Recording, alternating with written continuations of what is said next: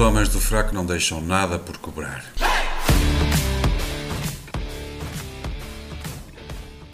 Ok, sejam todos muito bem-vindos aos Homens do Fraco. O meu nome é Zé Carlos Barbosa, comigo os cobradores de serviço Diogo Afbauer e Gonçalo Galvão Gomes.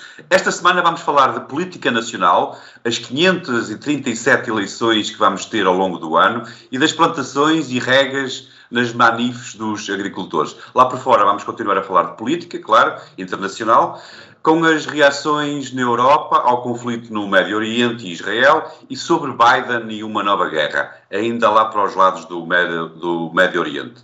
Uh, antes de avançar, queria agradecer mais uma vez todo o vosso apoio e palavras de incentivo. Tem sido fantástico e é fundamental para o nosso progresso contínuo e sustentado deste projeto se quiserem ser nossos patronos ou apenas uma contribuição única, poderão fazê-lo através do nosso site www.homensdofraco.com e controlar todos os caminhos para todas estas possibilidades, assim como para todas as plataformas onde nós estamos. E até para respostas ou conselhos conjugais. Perguntem, nós vamos responder. Apontem lá www.homensdofraco.com. Lembrar ainda a parceria entre os Homens do Fraco e a Prozis, uma empresa líder e de referência em todo o mundo, em suplementos desportivos e muito mais. Uh, temos um desconto de 10% para vos oferecer. Acedam a www.prozos.com, usem o código Homens do Frac durante o checkout, uh, ou então utilizem o link que nós vamos disponibilizar na descrição deste episódio. Aproveitem.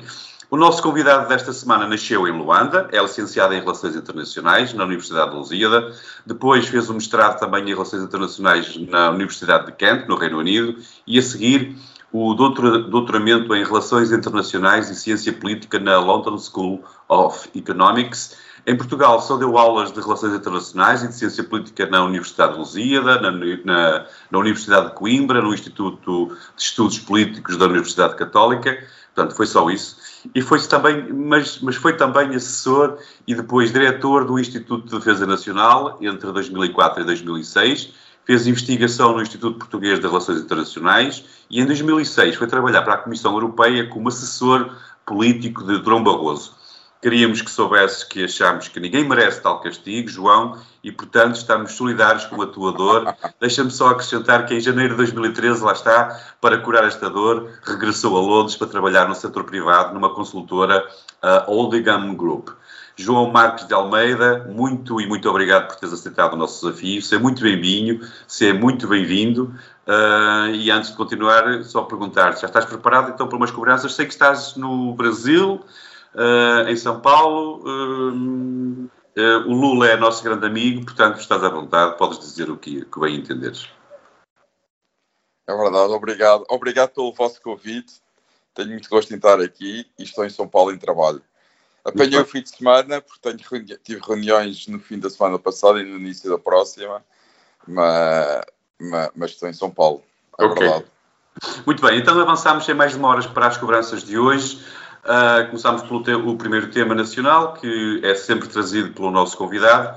E o nosso convidado queria falar de política nacional e, portanto, as eleições que vamos ter, as, as mil e uma eleições que vão atravessar o nosso país no próximo ano há aqui um ponto prévio, João, antes de, de, Nós estamos a gravar no sábado, uh, que antecede as eleições nos Açores, um, e, portanto, saber dos resultados destas primeiras eleições do ano poderia até influenciar muito a, a nossa discussão. Uh, de qualquer forma, achas que, que, que, por exemplo, achas que estes resultados podem influenciar realmente, uh, ou pelo menos influenciar um caminho na propaganda das campanhas?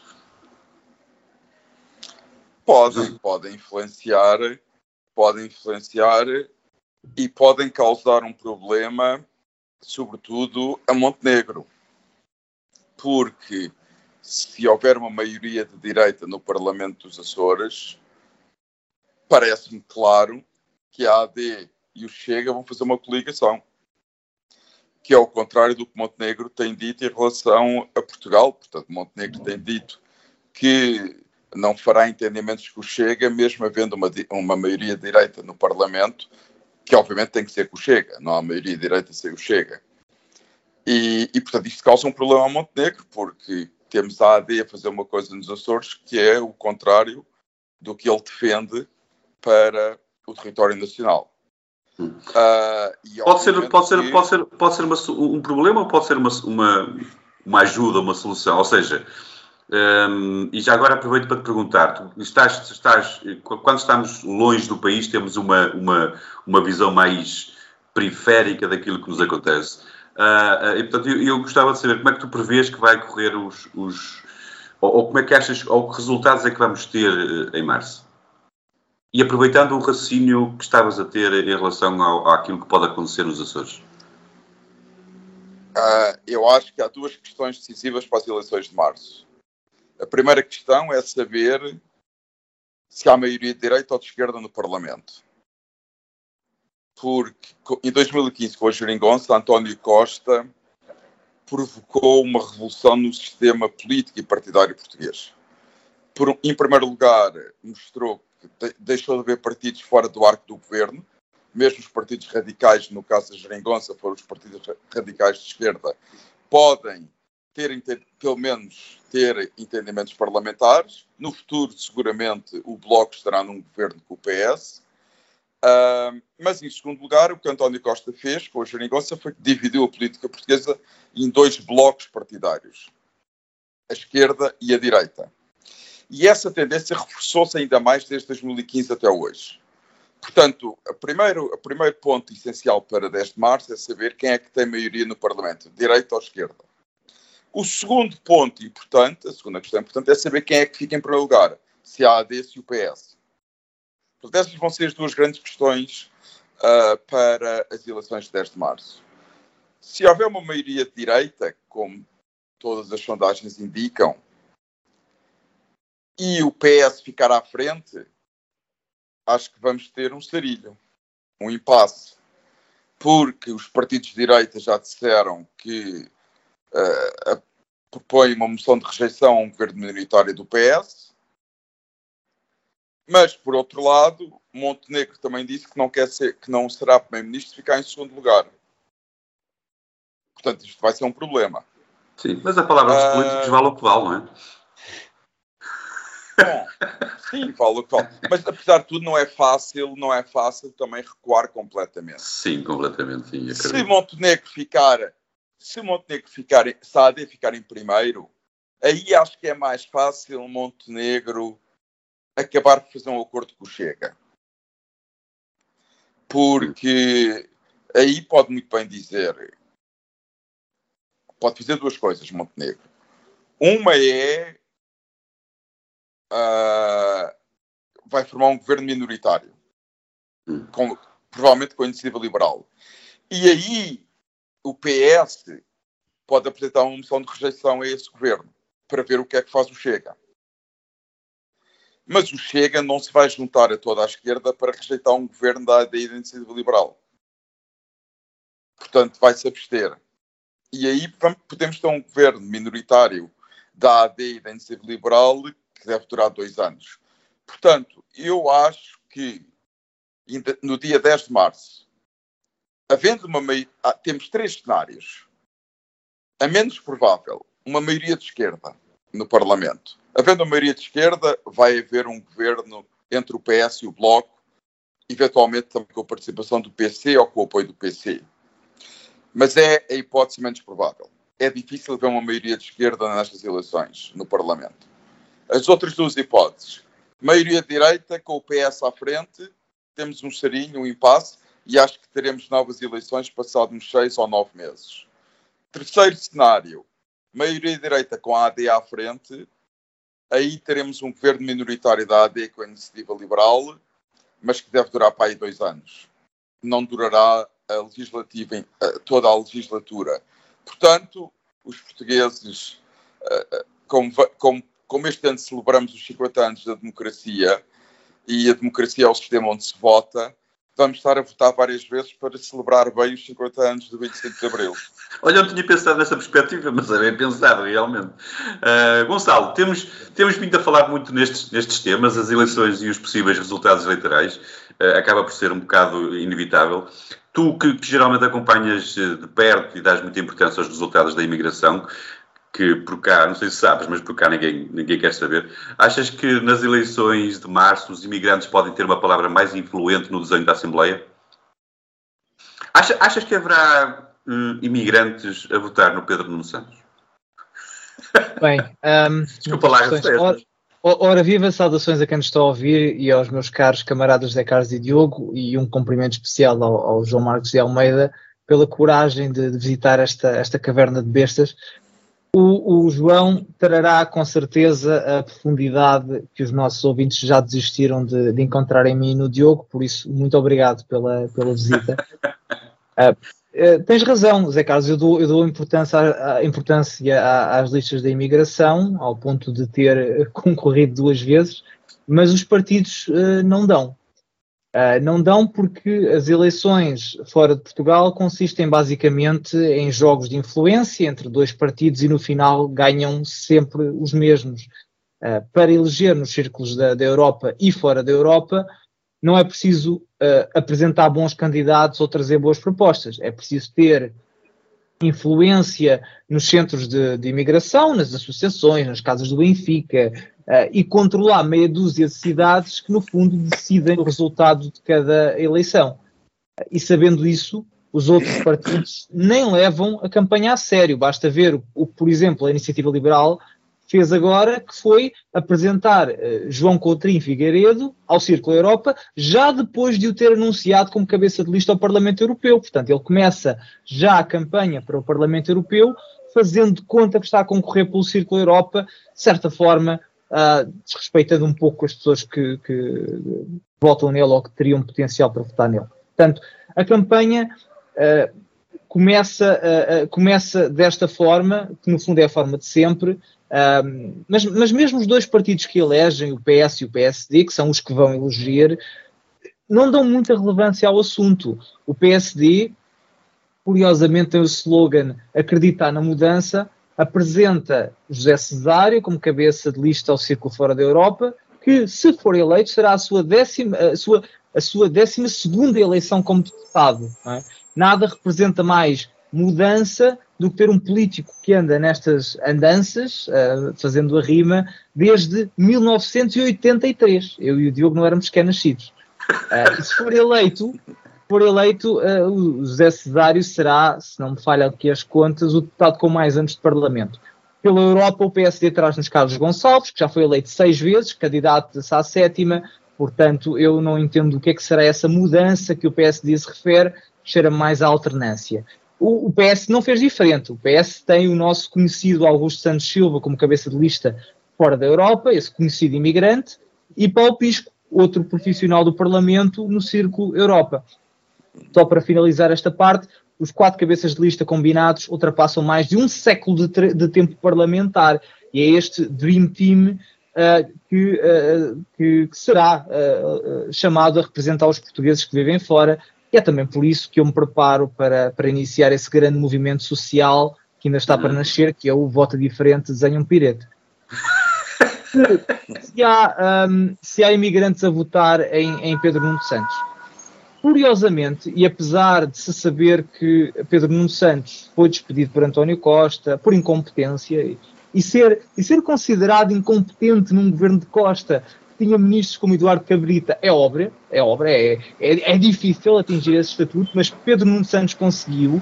Mas apesar disso, a resposta é sim: as pessoas vivem em países não socialistas, saem de Portugal para viver em países com economias de mercado, que, que, que, voltam as costas ao, ao, ao, socialismo, para depois votar em partidos socialistas em Portugal. Que a vida é, é feita e saem, de, oh, Gonçalo, E saem de Portugal por causa do, dos governos socialistas. Precisamente, mas depois e votam nesses mesmos governos para continuarem a tomar conta do país. Mas é, esse, é o, vida, esse, é, é assim. é, o, esse é, o paradoxo, é o paradoxo do PS. Cria pobreza e depois os pobres votam neles. É uma coisa Sim. espantosa. É, não, é fantástico. Não, mas alguém, alguém que estivesse saído de Portugal para ir para Cuba e votasse no PS, eu entendia. Havia uma certa coerência económica. Agora vão, vão, de, vão de Portugal para o Reino Unido para depois votar no PS. Não, não faz grande sentido. Era, era interessante saber quantos imigrantes portugueses é há em Cuba. Ou na, Coreia do Norte. Ah, não, na Coreia do Norte. A Coreia do Norte é mais para o PCP. Uh, só para finalizar aqui uma última nota sobre o PSD. Eu tenho uma relação de amor-ódio com o PSD porque eu sou o eleitor fácil do, do, do, PSD. Sou de direita, sou antissocialista, já votei do, do PSD no passado, não tenho particular estima por qualquer um dos outros partidos, incluindo o Chega, mas apesar de ser esse eleitor fácil de convencer, o PSD não conseguiu merecer o meu voto. E a razão principal, há várias, já falei nas listas que foram escolhidas, vamos dizer, de forma menos eh, qualificada, mas a, a principal razão é porque Luís Montenegro caiu que nem um patinho na armadilha do PS de gastar o tempo e energia a debater as linhas vermelhas e a fazer oposição à direita, quando aquilo que se devia ter focado era no desígnio nacional que é tirar o PS do poder. O problema deste país não é o Chega. Com todos os defeitos que o Chega possa, possa ter, o Chega nunca fez nada de mal a este país. Essa é a mensagem do PS e da esquerda para justificar o desastre que têm sido as políticas socialistas. E o PSD caiu na ratoeira, perdeu meses a dizer que não era o Chega, que não queria fazer alianças, e neste momento temos o, o impensável, que é o PS, com possibilidade de vencer outra vez. E isto é fazer política com os pés. Absolutamente. Uma vitória do PS e uma vitória do PS é a coisa mais extraordinária que pode acontecer na política portuguesa. Mesmo, mesmo. Depois do modo como António Costa se demitiu e saiu de primeiro-ministro, e com o líder do PS ser uma pessoa que foi despedido por esse primeiro-ministro que se demitiu porque encontraram o dinheiro no, no, chefe, no, no gabinete do seu chefe de gabinete e envelopes, é uma coisa espantosa o PS é surreal. conseguir ganhar é eleições. Surreal. É mas, isso, mas, isso, é, mas, isso, diz muito não de, de, dos partidos políticos e dos políticos em si, diz muito da população, não é? Não, não na semana passada brincava um bocado com o assunto. Eu acho que nós precisamos não de políticos novos, mas de uma população nova. Uh, mas deixem-me trazer aqui o Diogo então à conversa. Uh, mas, mas, os novos estão-se a ir embora. Os novos estão-se a ir para estão. O Diogo é um, um, exemplo para isso. Ele está pronto a pisgar-se. Uh, muito bem, Diogo. Tu e o, e o Gonçalo são então estes como é lhe de chamar, fundadores deste movimento do, do, do voto com, com Pirete. Um, e eu queria te perguntar quantos, quantos lugares é que tu achas que terá o, o vosso movimento nas cadeiras de deputados? Infelizmente não tem representação parlamentar. Já há muito que defendo, e já o disse aqui, que pelo menos o voto em branco deveria ter representação em menos um lugar, menos um tacho, que era da forma que eles atinavam um bocadinho. Mas antes de mais, olá a todos os, os ouvintes e um grande abraço uh, aos, aos, nossos seguidores e o vosso apoio é mesmo lindo e o amor que nos dão é lindo.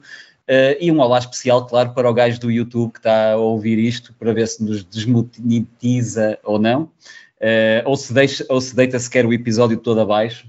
Uh, ele está neste momento a tomar notas para depois chegar a uma conclusão se nós merecemos ou não o dinheiro e, e, sendo ele um dos nossos ouvintes mais atentos, uh, merece um abraço, um abraço uh, personalizado. Uh, tal como o João, que também merece um abraço personalizado, é fantástico ter-te connosco, João, nos Homens do Fraco, muito obrigado por estares aqui. em relação à tua pergunta, eu acho que a abstenção, a abstenção em si vai diminuir, é a minha percepção, porque apesar de termos um dos piores boletins da história da nossa democracia, o que quer dizer muito e, e que me leva mais. Uh, eu votei quase a, minha vida toda em branco, em quase todas as vezes que me dirigia a uma urna. E nunca falhei uma desde que fiz 18 anos, mas uh, realmente não, não há um único partido para votar naquele boletim. Uh, apesar disso, eu acho que o Chega vai captar muito do voto das pessoas que não votavam ou que não votariam nestas eleições. O Chega não rouba só ao PS, ao PSD e à IEL e ao, Partido Comunista, uh, rouba também muito à abstenção. Uh, aliás, é curioso perceber na, na última. Na, nesta última sondagem que saiu do Expresso e da, uhum. e da SIC, e eu, sim, sim. como vocês sabem, não confio nada em sondagens, eu pareço maluco aqui a falar de sondagens, mas esta última deu-nos uh, dados interessantes e, e, mais do que interessantes, coerentes com aquilo que se observa, com aquilo que nós percepcionamos. Um, nomeadamente e, e, e, e, os dados relativos ao voto por faixa etária. Uh, estavas agora a falar da população nova, uh, Zé Carlos, uh, e de facto a população nova votaria diferente. E, e se nós já tínhamos essa percepção, esta sondagem, ainda que mais uma vez as sondagens valem o que valem, vai completamente ao encontro daquilo que nós esperávamos e, e daí eu tentar-me recorrer dela.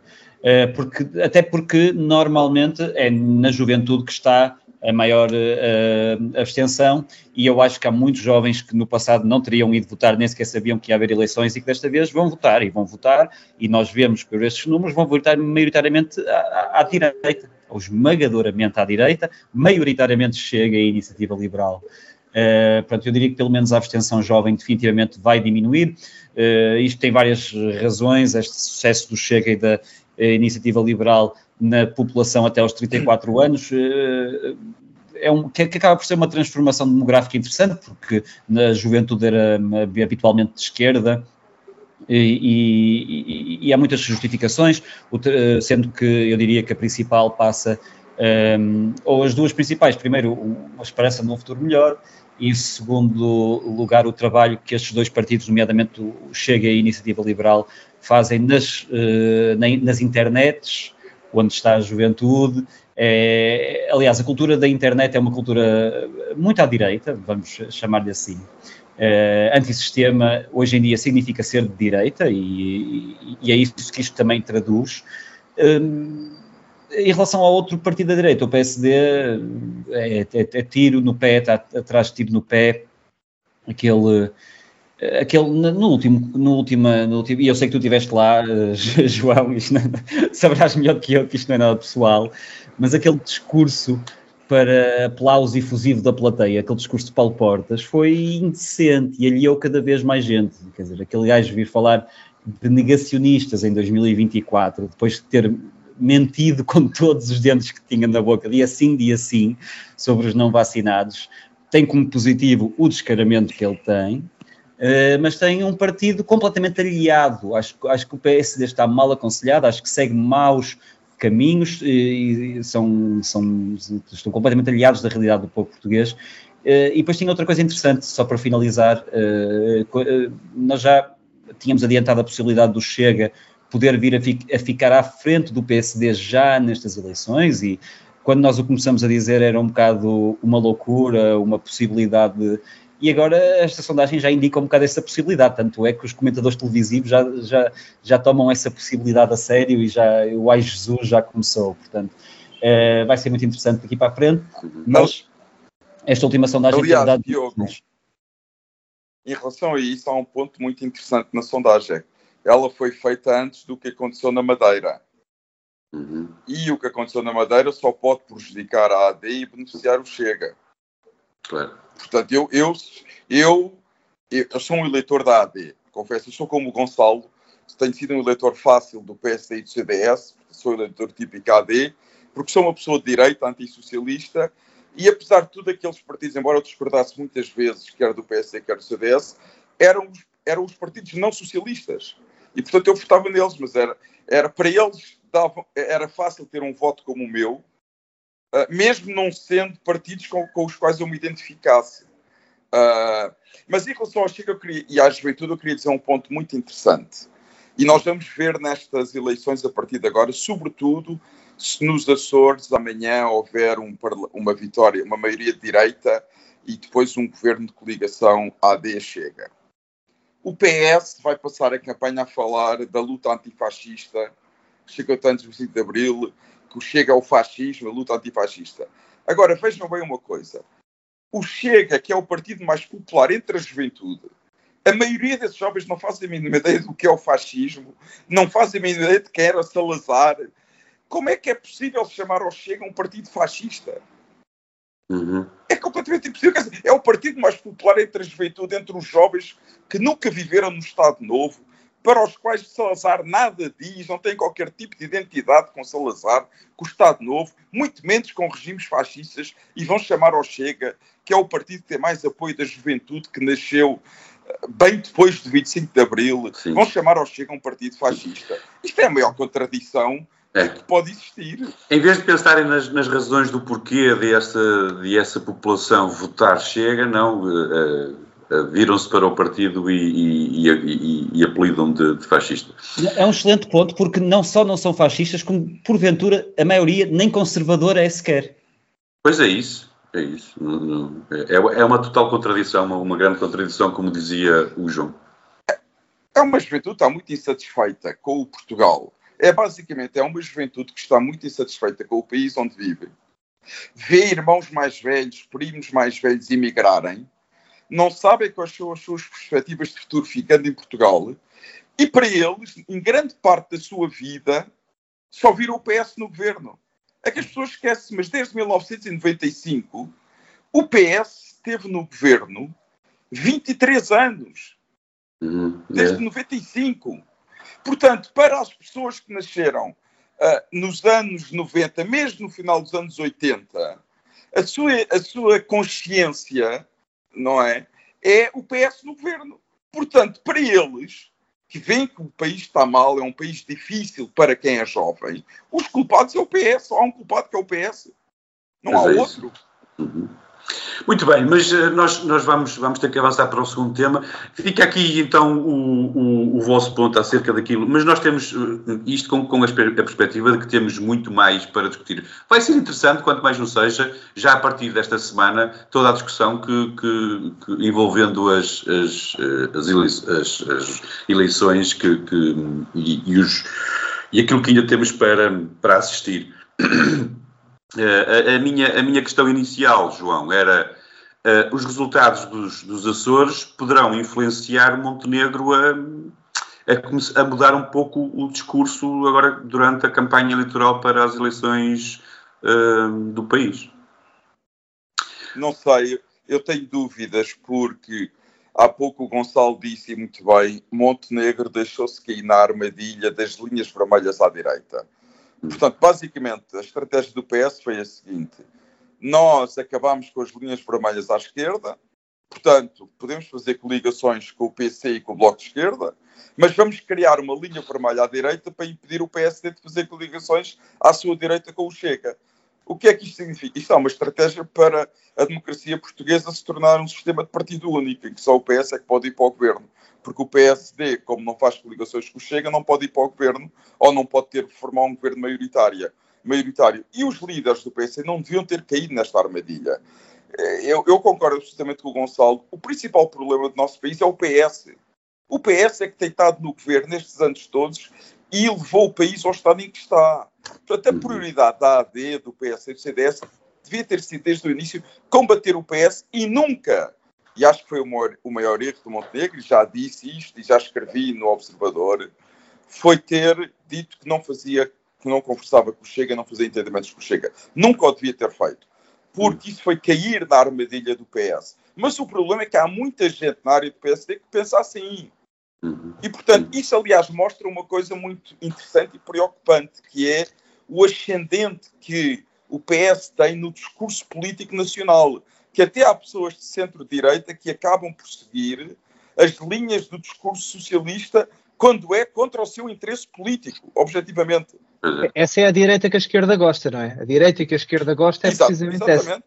essa. Aliás, um, eu, digo, eu digo sempre aos meus amigos de direita: se as pessoas de esquerda vos começarem a elogiar, estejam preocupados. Se as pessoas de esquerda vos atacarem sempre, estão a fazer tudo bem feito.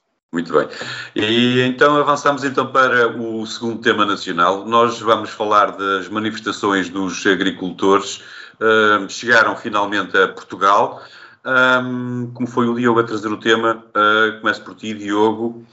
Um, eu uh, li que os polícias estavam, que a polícia estava com muito medo uh, e que alertava para o perigo de, de, dos extremistas nestas manifestações. Eu queria te perguntar se a polícia tem medo que no meio dos agricultores alguém atire sopa contra os sinais de trânsito. Achas que é isso?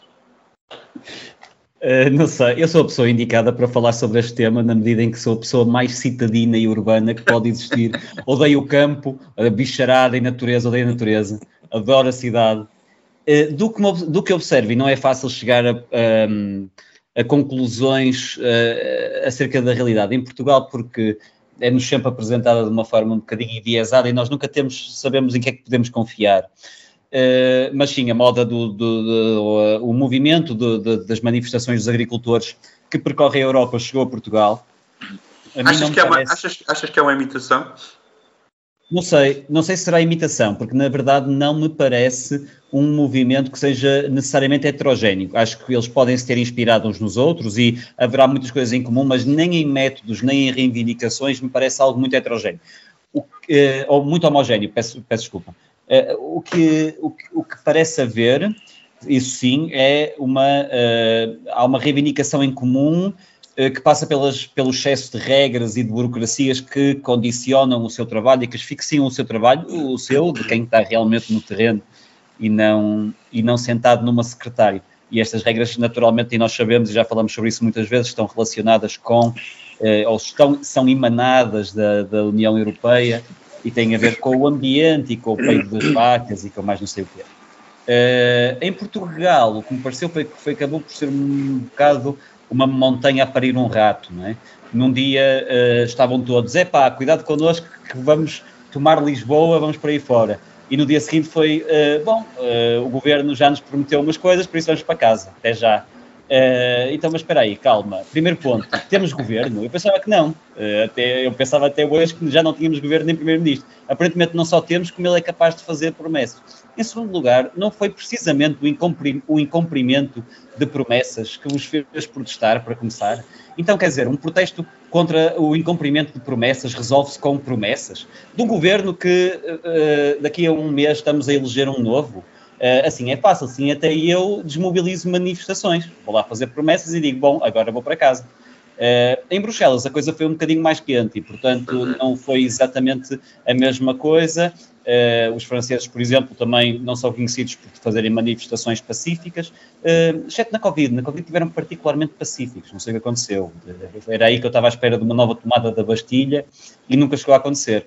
Uh, que sejam os agricultores a fazê-lo, em Bruxelas a coisa já, já, já, já aqueceu mais um bocadinho. Uh, há, como, como eu digo, isto é muito heterogéneo, há aqui muita coisa. O Gonçalo já falou sobre isso no episódio com o João Adrião, em, em que grande parte da informação que nos foi apresentada, particularmente da, da, questão dos agricultores na Alemanha, não foi exatamente assim, não foi uma coisa uh, libertária anti-União Europeia, foi mais, teve mais a ver com a revolta pela, pela uh, cancelamento de certos subsídios, uh, mas, apesar de tudo, há aqui laivos de, de libertinagem, sobretudo em relação às burocracias europeias, uh, interessantes, mas uh, esta manifestação em Portugal acabou por ser uma, uma tremenda desilusão.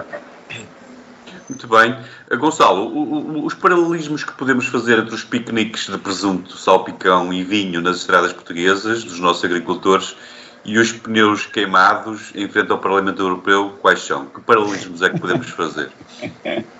Bem, eu, eu quero começar esta intervenção por dizer que, independentemente das motivações, eu sou 100% a favor de se despejar à porta dos parlamentos.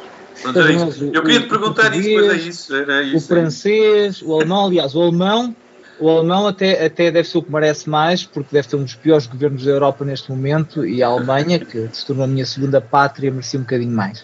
Uh, eu já disse isto há duas semanas, eu tenho um conflito de opini opiniões relativamente a este tema, que não consigo conciliar, não consigo mesmo, uh, porque desaguam em dois pontos que são divergentes. O primeiro é que uh, a agricultura europeia habituou-se à mama do Estado, habituou-se a subsídios. Há, há, muita gente a tentar romantizar o protesto dos agricultores, a querer fazer deles freedom fighters e, e paladinos do, do, combate à opressão tirânica do Estado, mas a base que os leva a protestar é fundamentalmente pedir mais dinheiro ao Estado.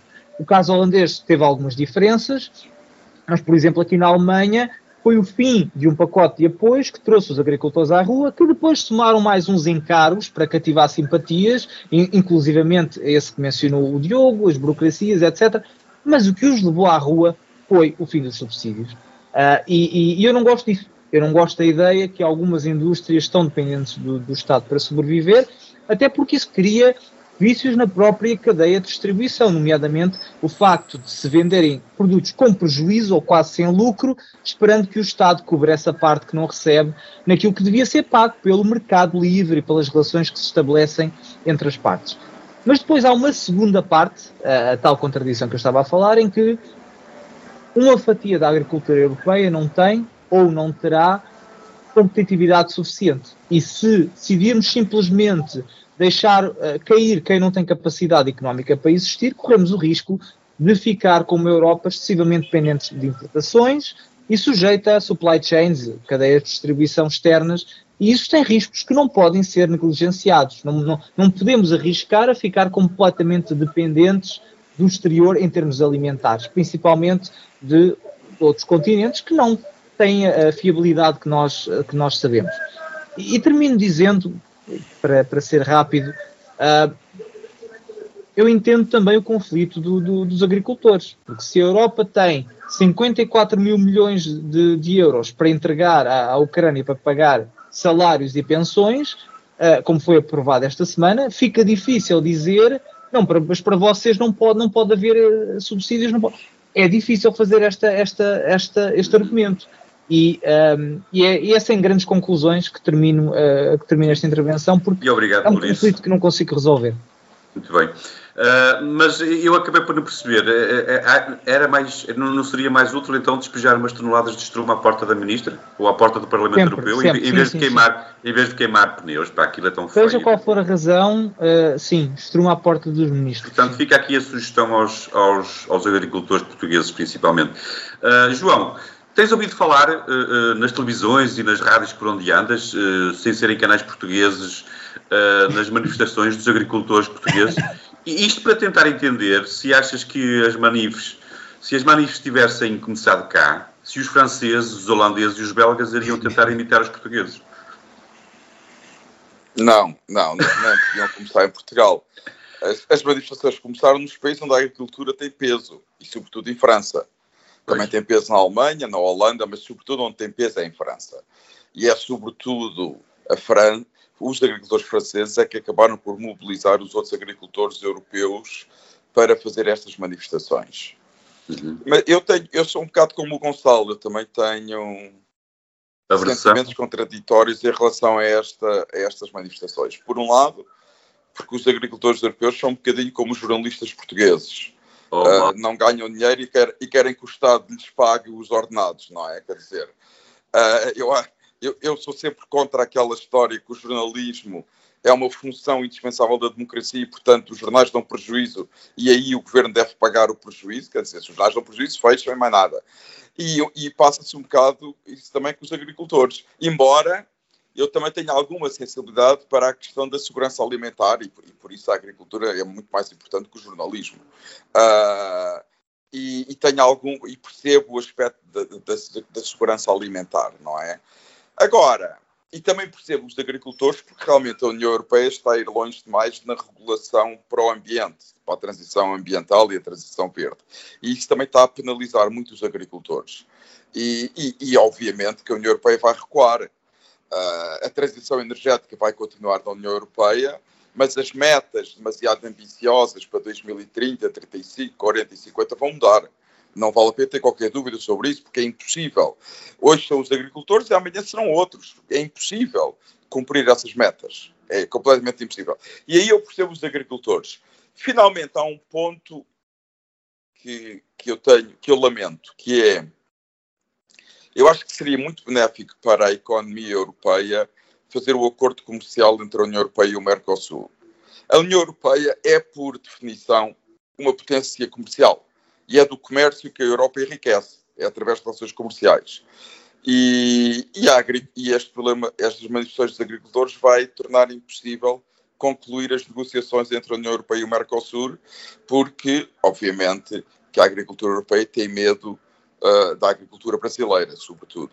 Mas, mas, é pena, porque a economia europeia no seu todo ia beneficiar muito, a agricultura pesa muito pouco no PIB europeu, e a Europa é, sobretudo, uma economia de indústrias, de pequenas e médias empresas e de serviços, e, e a economia europeia iria beneficiar disso. Mas, mas, agora podemos esquecer esse acordo, porque com a situação atual não vai haver, até às eleições europeias, esse acordo não vai ser concluído. Uhum. E para o governo francês, uh, o governo francês vai recuar em todas Aliás, as linhas com, com já começou, não é? Já recuou. Já não, não, e vai recuar por uma questão muito simples. Macron está convencido que se não der aos agricultores o que eles pedem, que isso só vai favorecer a Marine Le Pen nas eleições europeias. Macron vai perder à mesma. Ele pode dar tudo o que quiser aos agricultores, que o partido Marine Le Pen vai ganhar as eleições europeias em França.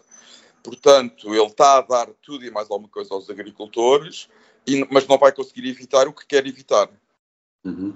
Pois, é, é, esse tema de, de, das eleições europeias também é interessante, mas nós voltaremos a ele num outro episódio, até porque o próprio, esta semana também houve estas, estas, estes movimentos com o, o Orban Uh, e esta extrema-direita que era muito perigosa, mas que afinal já se está cada vez mais a aproximar do centro, de, de, uh, do centro político na Europa, um, era interessante. Mas, mas nós não temos tempo para isto hoje.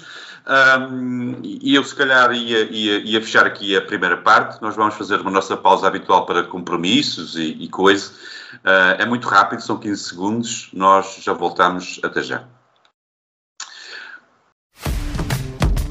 Não se esqueçam que os Homens do Fraco têm agora uma parceria com a Prozis. Lembrem-se de usar o código Homens do Fraco durante o checkout para obter um desconto direto de 10%. O link está na descrição deste episódio.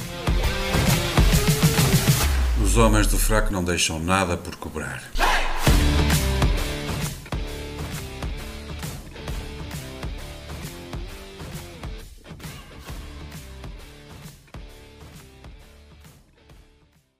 Sejam bem-vindos, então voltamos à segunda parte para as nossas cobranças habituais fora das fronteiras do nosso jardim à beira-mar plantado.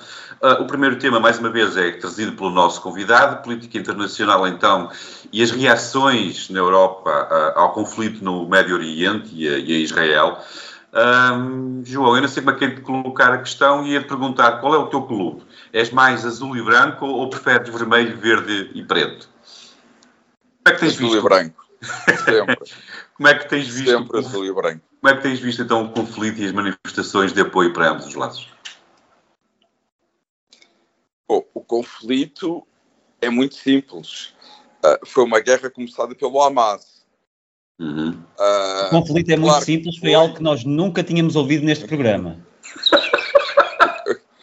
Não, as origens do conflito são mais do que simples. O Hamas começou uma guerra, atacou Israel e atacou populações civis de um modo indiscriminado, não atacou alvos militares apenas, uh, matou velhos, crianças, uh, portanto, sem fazer qualquer uh, separação entre alvos militares e alvos civis, levou pessoas raptadas para a faixa de Gaza, portanto, foi um ataque do Hamas. Isso começou uma guerra. Obviamente que depois há bombardeamentos de Israel, há, há imagens dramáticas na faixa de Gaza, não há qualquer dúvida. Mas por isso é que se faz tudo para evitar as guerras. É que esse ponto já é resultado de uma guerra que foi o Hamas que começou. Israel nunca teria bombardeado a faixa de Gaza se o Hamas não tivesse começado a guerra. Por isso é que faz tudo para não se começar guerras. Uhum. E toda a gente diz que a guerra é má. Há uma razão porque se diz que as guerras são más e porque não se deve fazer guerras. E nós estamos a ver isso na faixa de Gaza. Mas não foi Israel que começou esta guerra. Foi o Hamas, aliás. Eu, para fazer paralelos históricos, não é? Na Segunda Guerra Mundial, a Força Aérea norte-americana e britânica destruiu cidades na Alemanha, cidades inteiras na Alemanha. Uhum. Foi o resultado da Alemanha ter começado uma guerra.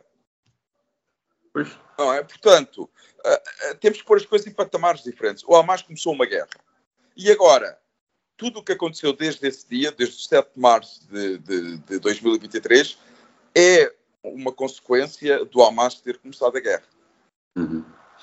Mas, mas e como é que tu vês então as, estas, estas manifestações de. Quer dizer, há para os dois lados, há para todos os gostos, mas essencialmente contra a, a ofensiva israelita? As manifestações.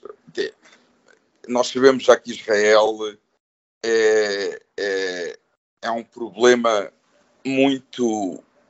É, se quiserem, um alvo uh, preferido da esquerda radical europeia. Uh, por várias razões.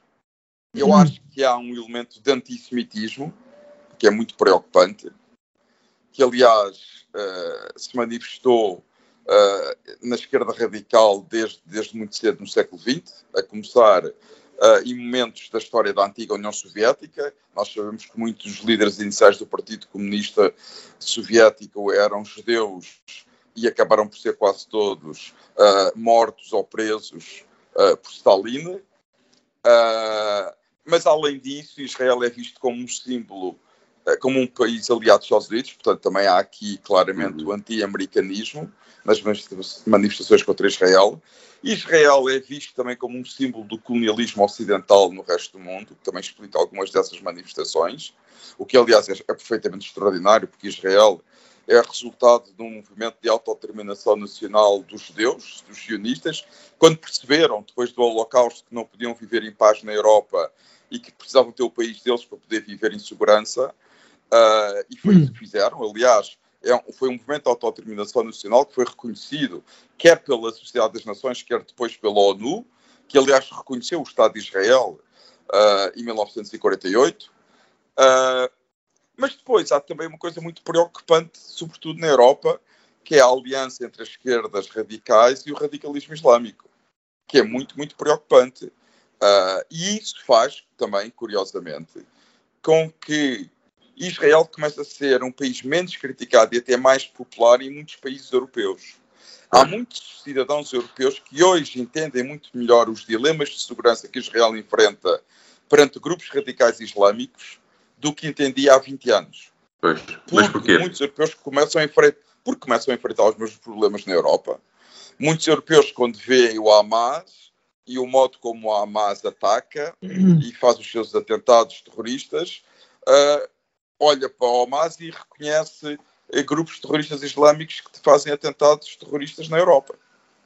Pois é. Uh, Diogo, as manifestações de apoio ao repúdio são sempre legítimas, certo? Uh, aconteceram manifestações de apoio a Israel e de apoio à Palestina. Uh, Faz-te mais confusão apoiares um Estado que é dos maiores fabricantes de tecnologia militar do mundo ou uma província que esconde terroristas? o que eu quero saber é, é se preferes ser alvejado por um míssil supersónico, silencioso e movido a energia solar, ou por um gajo barbudo com mau aspecto, desdentado e com um cinto carregado de TNT. Qual, qual é a tua preferência? Oh, Zé Carlos, já, já, já, já te dei os parabéns pela forma como enquadraste este episódio e reforço, de facto, tu apresentaste muito bem a questão. Uh, porque, aliás, porque grande parte do problema uh, neste conflito e em muitas outras questões uh, é porque, porque isso é tudo o resultado do framing com que a informação acaba por nos chegar, quer vindo da comunicação social, quer de, dos responsáveis políticos. Uh, mas grande parte do problema está uh, precisamente em isto ser tratado como um, um Porto Benfica, em que nós temos que escolher uh, um clube, temos que escolher um lado. E, e nós discutimos este conflito a fundo, sobretudo no, no, no, episódio com o Miguel Milhão, e, e eu e o Gonçalo, e pelo, que, pelo que percebo também terei essa discordância com o João, nós temos uma discordância de fundo Uh, que é uh, a, a, a, a, ideia de que a mortandade a que estamos a assistir é uma, uma consequência da ação externa, um mal necessário, e que eu não acho. Nós, nós, discutimos isto exaustivamente, nunca, nenhum, nunca nenhum grupo terrorista foi dizimado ou foi excluído por bombardear crianças, até o Trump matou lá o, o Kuleimani ou o Suleimani, uh, uh, e não bombardeou crianças iranianas. É uma necessidade que eu não consigo ver e podem achar a minha visão idealista ou hippie ou ingênua, mas eu acho que nós temos que mudar o paradigma e o ciclo de violência no Médio Oriente, porque Uh, apesar de tudo isto é uma guerra sem heróis, não há bons e maus. Esta, uh, e, e, e, e, esse, esse, pretexto que foi este ataque do Hamas, que é um ataque hediondo, mas que tem contornos uh, bizarros. E eu, mais uma vez, eu sou absolutamente insuspeito de estar, uh, de, de, de, defender terroristas islâmicos, eu sou um assumido islamofóbico. Uh, para mim, o Islão desaparecia da face da terra, não os muçulmanos, o Islão. mas a verdade é que os Estados Unidos, o grande, que, que, na verdade nós, e vamos falar um bocadinho disso também no, no, tema, no próximo tema, os Estados Unidos estão habituados a lutar as suas guerras através de países, uh, faz, fazem outsourcing do território onde fazem as suas guerras, digamos assim, e têm um histórico razoável de false flags para arranjar merda pelo mundo, uh, que passam por alimentar o aparelho militar e industrial que é absolutamente insaciável. Uh, se nós formos a ver, estes rebeldes são todos financiados com o nosso dinheiro. Uh, sejam, o, sejam o, o, seja o Hamas, sejam os grupos terroristas que são uh, o Hezbollah, financiados pelo Irão, a maior parte das armas que circulam nessa região, e mesmo do, do Estado Islâmico, que entretanto foi uma ameaça que entretanto foi uh, neutralizada, mas grande parte, da, a maior parte das armas nessa região foram cedidas pelos americanos e foram pagas por todos nós no mundo ocidental. Algumas remontam ao tempo em que os talibãs estavam Sim. a lutar contra os russos. É, essa, essa, essa, hipocrisia existe, é um pouco transversal a todos os conflitos militares, parece muitas vezes. Nós não, mas não é... na, na, região em particular, Zé Carlos, há um ciclo de violência, porque estes miúdos terroristas na, na, na Palestina ou no Iémen, onde seja, viveram a vida toda em guerra, em guetos, em bombardeamentos, em violência. Uh, e, e, honestamente, acho que há o interesse de ter a máquina de guerra a funcionar e vamos ser realistas, o, o Gonçalo, o boné que o Gonçalo está a usar é, é, bastante pertinente neste meu último ponto, que é, desde que a administração Obama voltou ao poder, porque é dessas pessoas que nós estamos a falar, eh, o, o Biden não existe, eh, estamos a falar das mesmas pessoas que compunham a administração eh, Obama, e a verdade é que voltaram todos os conflitos mundiais.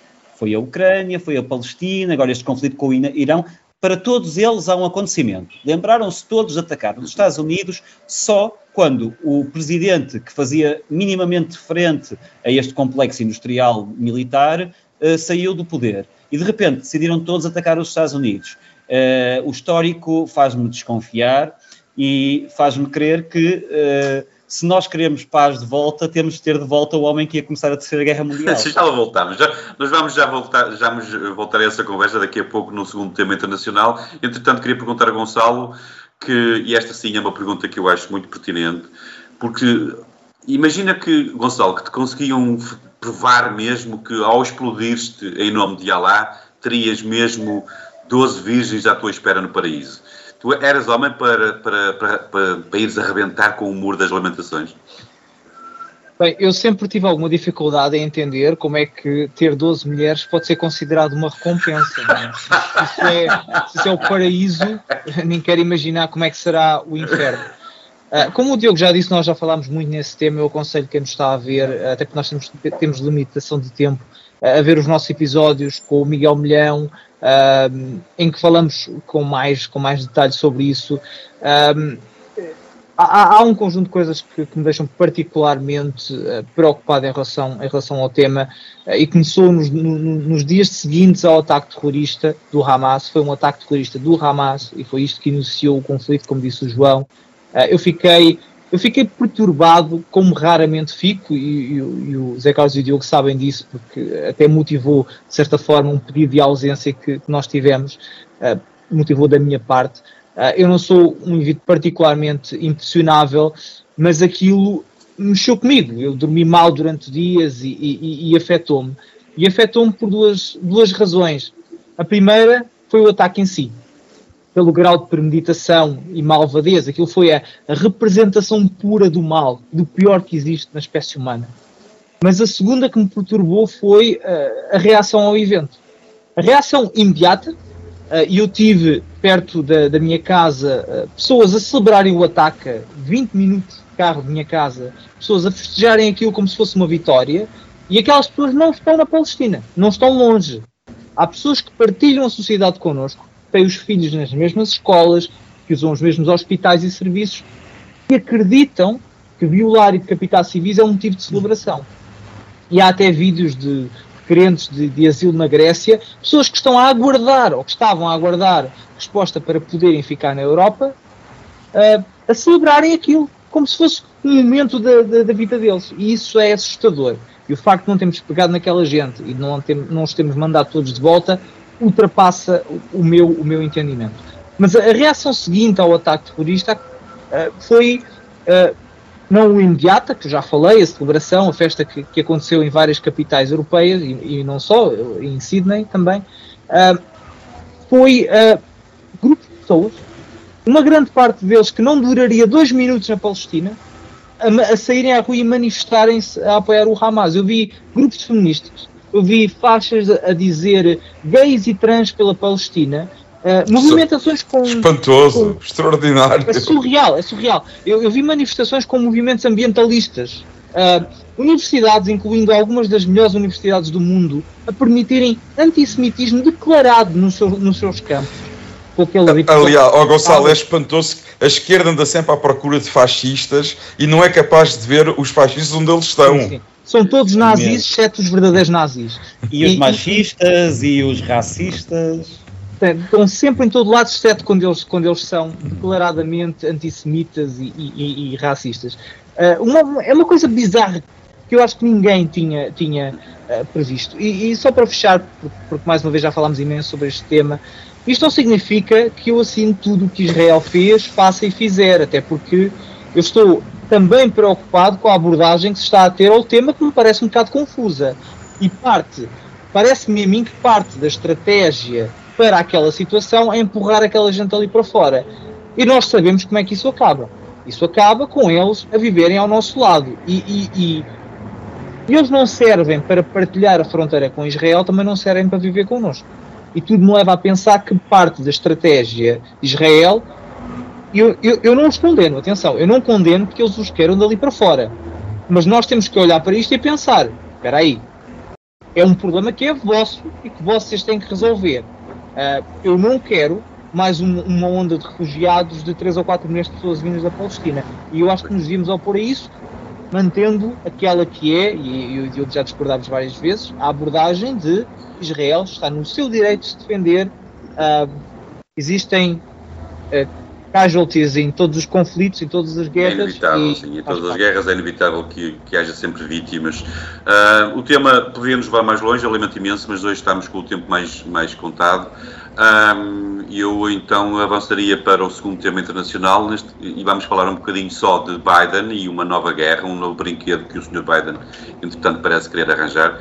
Uh, é o Gonçalo que o vai trazer. Começo por ti, Gonçalo. Não consigo entender bem esta tua implicação uh, com as brincadeiras de um, de um morto-vivo. Sempre que ele arranja um brinquedo novo, tu implicas com o homem. O homem não se pode divertir? Pode sim, senhor. Aliás, nós devíamos celebrar o regresso da decência à Casa Branca, em que o mundo pode estar à beira de duas guerras mundiais, mas ao menos não temos tweets feios e porcos. E eu meti aqui o boné só para irritar a malta. Eu, eu não sou, eu não sou um, um Trumper, uh, não, nunca fui um Trumper, mas eu gosto de puxar o Trump para irritar a malta de esquerda. Eu acho que para irritar a malta de esquerda vale tudo. Portanto, sim, eu estou aqui com o meu MAGA. Uh, Há duas formas de ganhar uma reeleição. Uma é ser-se mais popular que o, adversário, a outra é começar uma guerra qualquer, como fez Bush Jr., aliás. E, e, com, e como as sondagens parecem apontar, pelo menos a maior parte delas, uh, Trump está uh, na vitória, está, na, está uh, a conseguir a maioria. E Biden, ou quem está a tomar a decisão por ele, poderá encontrar no Irão o seu Afeganistão em termos de uma guerra que nos vão pintar como indispensável inevitável, o mal menor, mas não há uma coisa nem a outra. Irão é de facto é um problema que Obama e Biden uh, uh, tentaram resolver usando subornos, e é por isso que nós temos isso em mente, uh, e como ainda fizeram pior, um, isto é um, uma guerra que tem um potencial enorme. O Irão não é um país pequeno e não é um país com um pouco de poderio militar, e nós deveríamos tentar evitar todo o meio um conflito desta natureza. Uh, eu não vou estender muito, até porque não, eu sim, sim. este tema vai continuar. Uh, só, só para dizer, esta guerra só tem dois beneficiários. Um é a indústria da guerra, o segundo é Israel. Israel tem o Irão a sua principal ameaça, uh, mas nós não nos devemos reger pelos interesses de uma destas partes, ainda mais porque, mais uma vez, nós sabemos quem é que vai pagar a fatura. As guerras no Afeganistão, no Iraque, na Síria e na Líbia resultaram em milhões e milhões de refugiados e que nós ainda estamos a pagar não vai ser Israel ou os Estados Unidos a receber imigrantes, ou, migrantes ou refugiados do Irão ou dos países à volta, e só por isso nós devíamos ser. A Europa devia ter aprendido com tudo que aconteceu até agora, devíamos ser totalmente anti-guerra. No final, os nossos Diogo, isto é, é, a implicância americana habitual ou, ou o Irão está, está, está mesmo a pedi-las? É assim, Uh, supostamente agora o Biden quer, uh, uh, quer abrir um precedente terrível, que é se nós adotarmos a lógica do eles estão a financiar as pessoas que nos estão a atacar, logo nós vamos atacá-los diretamente, a Rússia tem carta branca para atacar território americano. Pela mesma lógica.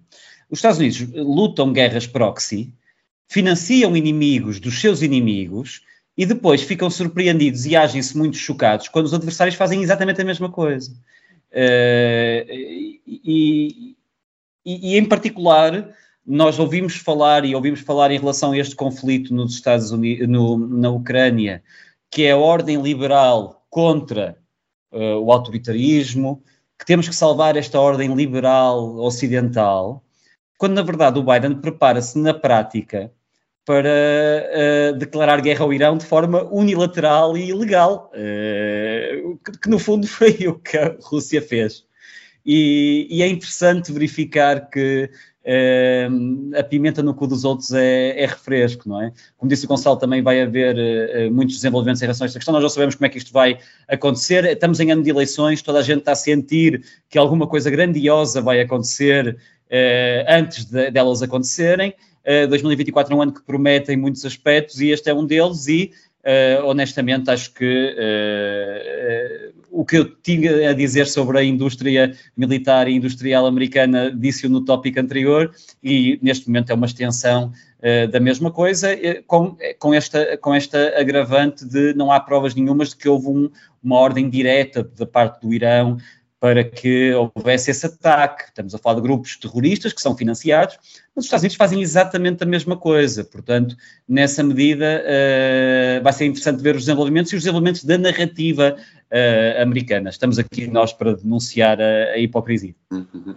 Muito bem. Uh, João, a ti, porque, porque estamos mesmo com o tempo contado, até porque queremos te deixar ir para a tua vida profissional, porque há, há quem trabalhe, há uns que se divertem, há outros que trabalham. Uh, eu aqui queria te colocar uma pergunta assim mais, mais filosófica, no sentido em que imagina que, que a ideia fosse só derrubar o poder instalado no Irão e fazer daquele país um destino turístico de excelência, ou, ou, mesmo mesmo assim uma coisa para Tipo, tipo, uh, tipo uma Amsterdão no Médio Oriente. Um, bom, que é eu que tenho, da ideia? Eu, eu acho, é uma coisa que eu lamento sempre em relação ao Irão, mais uma vez vamos voltar ao, ao ponto. O regime do Irão é um regime verdadeiramente totalitário.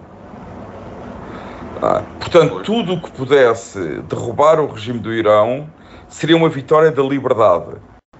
Eu nem falo tanto de democracia, é vitória da liberdade a, a, a população iraniana é oprimida, Uh, as mulheres não têm qualquer tipo de direitos, os estudantes são oprimidos, não há liberdade de expressão. É dos piores regimes que existe no mundo atual. E, aliás, vê-se a natureza dos movimentos que eles apoiam. Tem uma natureza ideológica semelhante. O Hezbollah, o Hamas. Portanto, o fim do regime do Irão seriam ótimas notícias para o, para o mundo.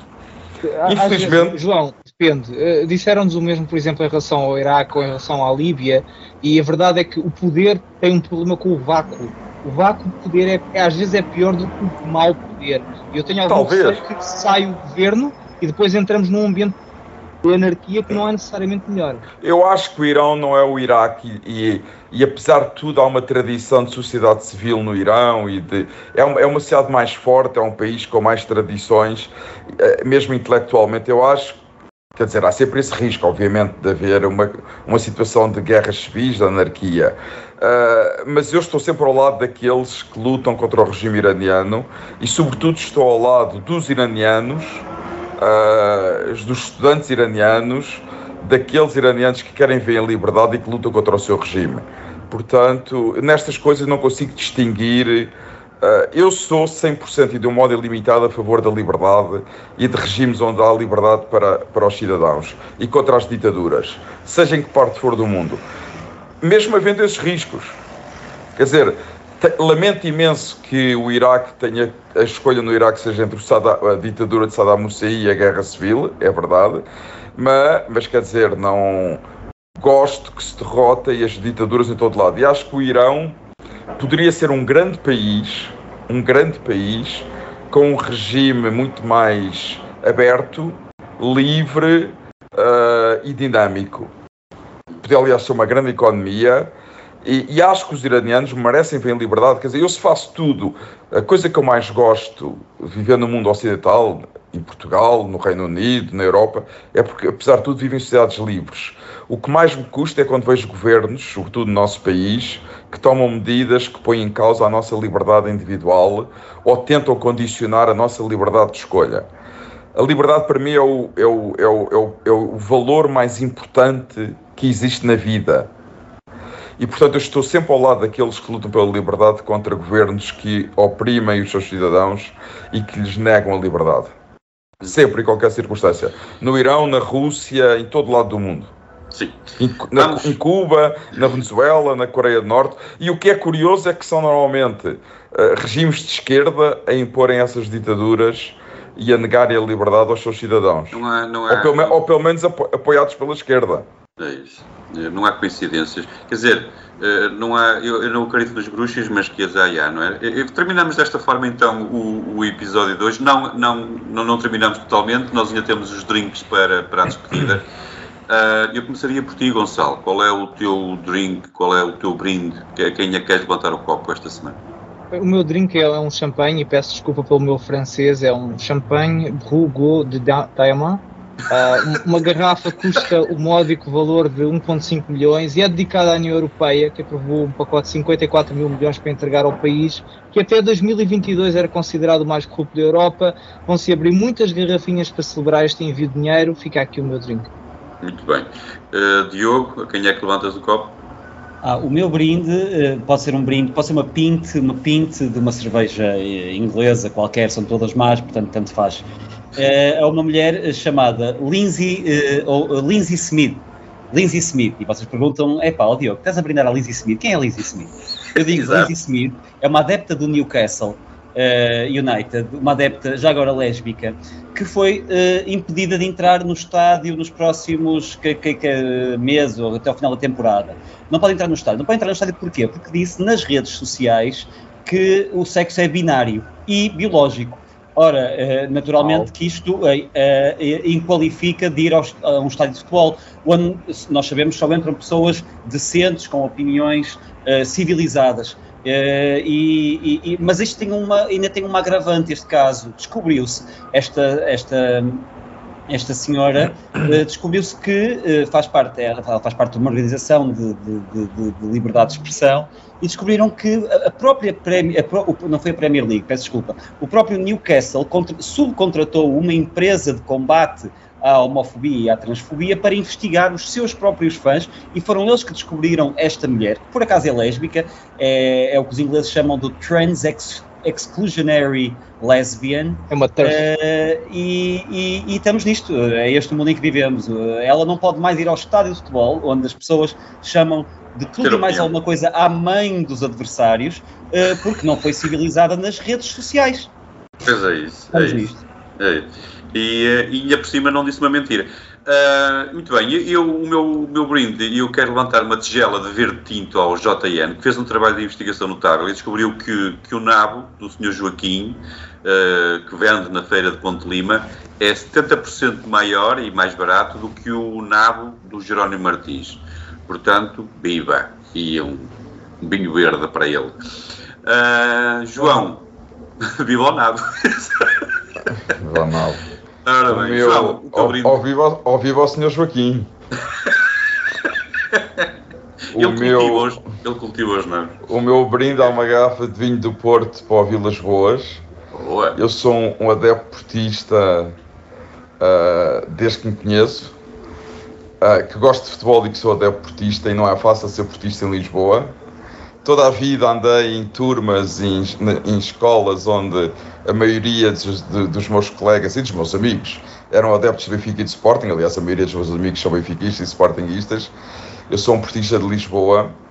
Sou um portista, como todos os portistas, que durante muito tempo estive, estive muito agradecido ao que Pinta Costa fez pelo Futebol Clube do Porto.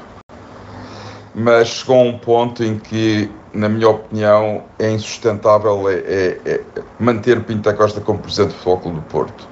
O que, se passa, o que se tem passado no Porto nos últimos anos é inaceitável, desde a gestão financeira calamitosa, os negócios que fazem com os jogadores que ninguém entende. Aliás, eu costumo dizer uma coisa, eu, eu digo aos meus amigos portistas, quando alguém convida uma pessoa do Partido Socialista para ser responsável pelas finanças, nós sabemos que nada vai correr bem e que vai tudo correr mal. Portanto, quando Pinta Costa convidou Fernando Gomes, ex-presidente da Câmara do Porto e militante do PS para CFO da SAD, já sabia que isto ia acontecer. Não há, não há milagres. Até estas, estas, os comportamentos de, dos super dragões e dos líderes super dragões, que é inaceitável, e portanto eu, como portista, espero, desejo que Vilas Boas ganhe as eleições em abril como sócio do Futebol Clube do Porto, eh, não sei se irei ao Porto antes de abril, mas em abril vou seguramente ao Porto votar em André Vilas Boas. Uh, vou com o meu filho Gonçalo, que também é portista, obviamente. Uh, eu respeito a liberdade, menos quando é a escolha dos clubes de futebol dos meus filhos. E, portanto, o, o, meu filho também é portista, também irá comigo ao Porto votar, votar em Vilas Boas. E, e, espero que Vilas Boas ganhe e faça um grande brinde a Vilas Boas. Acho que era ótimo para o Futebol Clube do Porto uh, Vilas Boas ganhar. E tenho imensa pena, muita pena mesmo, e, e, e, põe muito triste que Pinto da Costa possa sair do Futebol Clube Porto nestas circunstâncias. Brinde também totalmente a esse, a esse, a esse teu brinde. Uh, e muito bem, chegamos então ao fim deste episódio. Esperamos que tenham gostado, já sabem.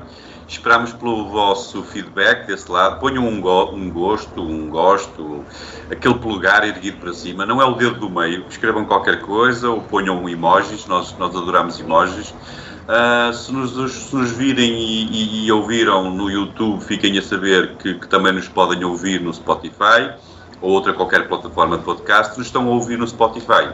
Espreitem o, o YouTube ou o Rumble. Vão ver aqui neste episódio quatro homenzinhos bem parecidos, de sorriso muito sexy. E não se esqueçam também que os Homens do Fraco são patrocinados pela Prozis e com o código Homens do Fraco recebem um desconto direto de 10%. O link está disponível na descrição deste episódio aproveitem os descontos e ajudem-nos a cobrar. É fácil, visitem www.homensdofraco.com e de lá têm acesso a tudo, a todo lado ao mesmo tempo. Obrigado por estarem desse lado. Nós voltamos então para, para a semana com os habituais Diogo Rebauer e Gonçalo Galvão Gomes. Apareçam.